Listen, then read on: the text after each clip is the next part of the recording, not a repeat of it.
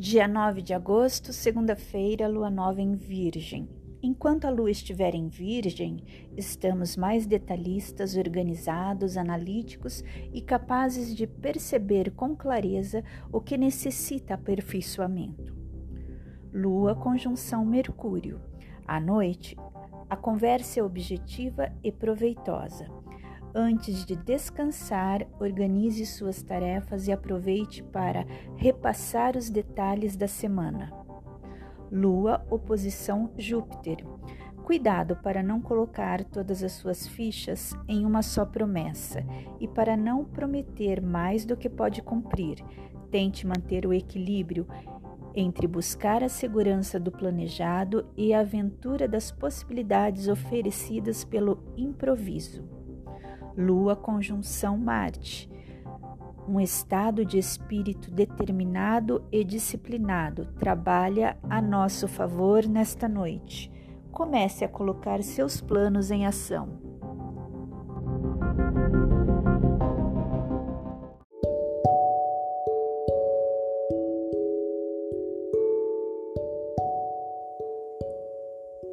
Deixo-me guiar pela magia de ver-me refletida e contemplo partes que estão na sombra, impedindo-me de ver a luz.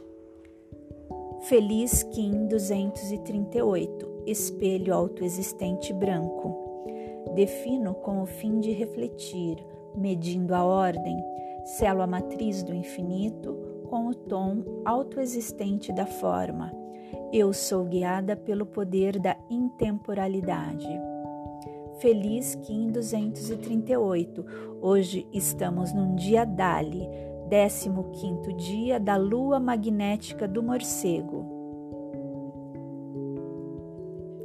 O tom alto existente representa as quatro direções, as quatro estações, os quatro elementos, os quatro membros, braços e pernas, as quatro câmaras do coração humano, os quatro lados do tetraedro. O número 4 entrega a estrutura para a terceira dimensão. Ele oferece a dupla estabilidade e fornece uma criação uniforme, baseada na própria ordem natural. O tom 4 representa o papel essencial da definição em nossas vidas. Quando auxiliada por informações precisas, a claridade é formada e a direção é revelada. Sem fatos concretos, a vida se torna nublada e confusa. Planos se enfraquecem quando são baseados em especulações ou boatos. Portanto, esse tom nos induz a questionar o que, onde, quando, por que e como. Nos induz a definir detalhes, especificar, determinar parâmetros e medir possíveis cenários Planeje e sonhe com a estrutura que você almeja. A sabedoria desse tom ajuda o nosso desenvolvimento ao observarmos que, quando registramos fórmulas para a criação de algo, os outros podem replicá-las baseando-se em nossos valores. Lembre-se de suas definições cotidianas e construa suas próprias percepções que dão forma ao mundo. Todos nós funcionamos como sistemas abertos, portanto, somos capazes de reestruturar nossas perspectivas e transformar a nossa realidade. A forma ideal emerge quando entregamos nosso propósito e desejos ao plano maior e nos tornamos receptivos e confiantes em relação à forma que é canalizada através de nós. Use o poder da definição para ver, compreender e relacionar-se com a vida mais autenticamente. A medida lhe permite ver a dimensão das coisas e lhe dá poder de discernimento para que manifeste seu alinhamento correto.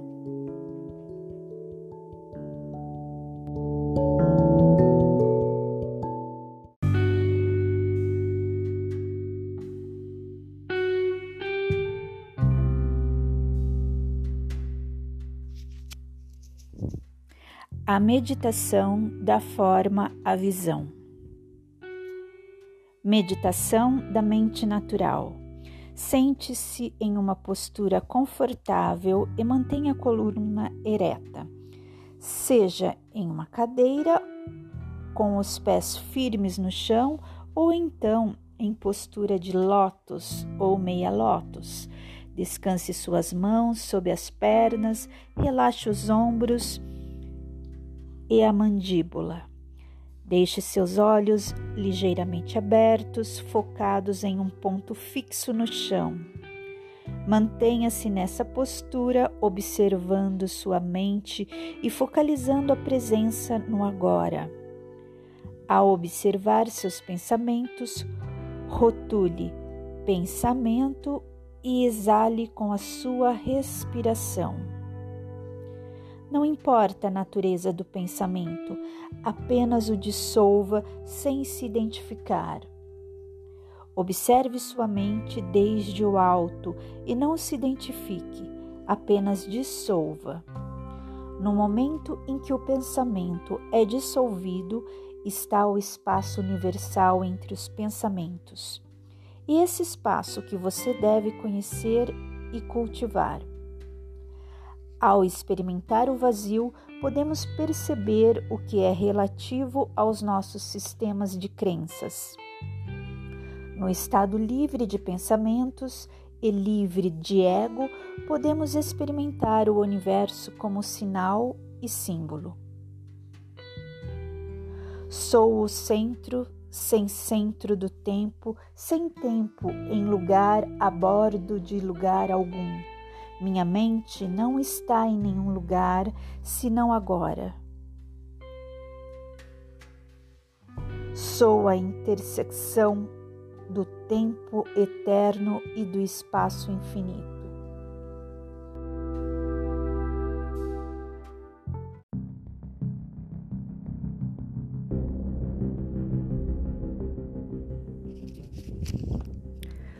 Por muitos anos, o conceito de psicopatia caiu em desuso. À luz da psicanálise no início do século XX, essas perturbações mentais eram consideradas no espectro das neuroses.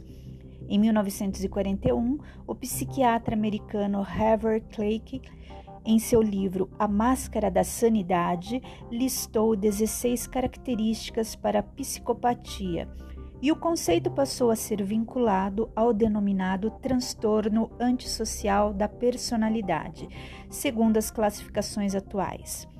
Décadas depois, o psicólogo canadense Robert Hare, baseado na classificação de Cleckley, criou a escala PCLR, que usa o conceito de psicopatia para classificar as pessoas com características de um estilo antissocial grave, marcado por uma pontuação alta em traços ligados à mentira, manipulação, estilo de vida parasítico, ausência de remorso e culpa, falta de empatia, frieza, insensibilidade, prazer em transgredir e histórico de problemas com a lei. Esse estilo antissocial ou psicopata fascina o ser humano. O sucesso de filmes, seriados, músicas e livros protagonizados por indivíduos que têm esse traço é um fenômeno claro dos nossos tempos. Vilões manipuladores, mentirosos, sedutores e inescrupulosos têm uma legião de fãs. Histórias de serial killers prendem a atenção de espectadores e leitores no mundo todo e, não raras vezes, acompanhamos notícias dessa espécie como contos de suspense ou terror. Estamos falando da tipologia da maldade humana. Indivíduos assim cometem atos tão cruéis que custamos acreditar que tenham sido executados em sã consciência. Não, o psicopata não é louco, ele sabe o que está fazendo, mas na falta de um freio moral, vai em frente, sem culpa ou remorso. O filme o Silêncio dos Inocentes revelou ao mundo como funciona a mente de um psicopata. Na caça a um serial killer, um agente do FBI recorre ao ex-psiquiatra Hannibal Lecter, preso por matar e comer nove pessoas. Manipulador e convincente, ele ajuda a encontrar esse assassino, não sem antes envolver a policial num perigoso jogo de sedução. Com uma lábia, acaba escapando da prisão e deixando pistas de que só voltará a agir. Lecter é tão envolvente que durante o filme os espectadores torcem por ele, mesmo sabendo que é um criminoso cruel. O mesmo acontece com outro psicopata famoso da ficção, o serial killer Dexter, do seriado do mesmo nome. Ele trabalha no Departamento de Polícia de Miami e dedica suas horas vagas a matar assassinos que escapam da lei. Um justiceiro sanguinário cujos crimes metodicamente planejados são tão violentos quanto os de suas vítimas, no trato social, Dexter é agradável e encantador com quem o rodeia. De dia, leva uma vida convencional, sendo muito elogiado no trabalho. À noite, caça psicopatas. Em oito temporadas, a série teve uma média de 6 milhões de espectadores por episódio, deixando claro o fascínio que esse tipo de história exerce. Enquanto os indivíduos de estilo antissocial tem seus traços esquadrinhados a todo instante, o que é preciso ficar claro não os impede de fazer novas vítimas. Outras perturbações mentais não são tão conhecidas, mas também impõem sofrimento. Um olhar treinado encontrará na cultura pop, embora de maneira menos ostensiva, facetas de outros traços de personalidade transtornada. São sujeitos cujas características beiram a caricatura. A, cari a caricatura. Fulano é uma figura, é quase um clichê para definir tipos como a excêntrica luz do sol, o vaidoso médico Eduardo ou esquisitão Ronaldo da história que contamos no começo do livro de uma forma ou de outra, o jeito estereotipado de ser deixa claro aos outros que se trata de pessoas bem diferentes, tão distintas que não funcionam ou não se adaptam à convivência em sociedade. É preciso reforçar que fazer o diagnóstico de um transtorno de personalidade é tarefa muito complexa. Três fatores devem ser levados em consideração a presença de um ou mais traços de personalidade patológicos, seu surgimento no fim da adolescência ou, em alguns casos, ainda na infância, e seu caráter duradouro ou não.